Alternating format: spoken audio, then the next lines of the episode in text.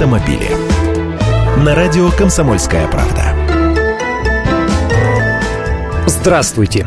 Машины становятся умнее прямо на глазах. Вот возьмем хотя бы кресла. Они умеют регулироваться в десятки положений. Запоминать регулировки под конкретного водителя, подогреваться и охлаждаться, быть травмобезопасными или ортопедическими. А теперь их хотят научить снимать кардиограмму водителя. Проанализировав эти данные, электроника сможет определить, насколько водитель сосредоточен на управлении. А если он, например, собрался заснуть, немедленно отдаст команду системам активной безопасности, чтобы они предотвратили аварию.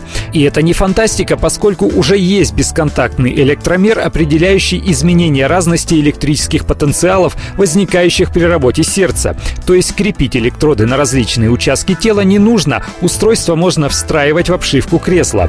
Остается совместить электрокардиограф в креслах с системами активного круиз-контроля и контроля рядности движения, которые в случае опасной ситуации сами смогут проконтролировать движение машины по данной полосе и безопасно остановить ее до столкновения с препятствием.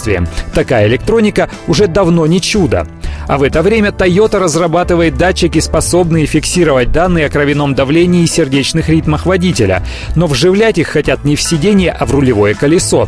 Японцы утверждают, что возникновение инфаркта можно предугадать за несколько часов до появления его симптомов. И при опасности инфаркта водителя руль передаст информацию, а машина предупредит его об угрозе голосовым или текстовым сообщением на экране мультимедийной системы.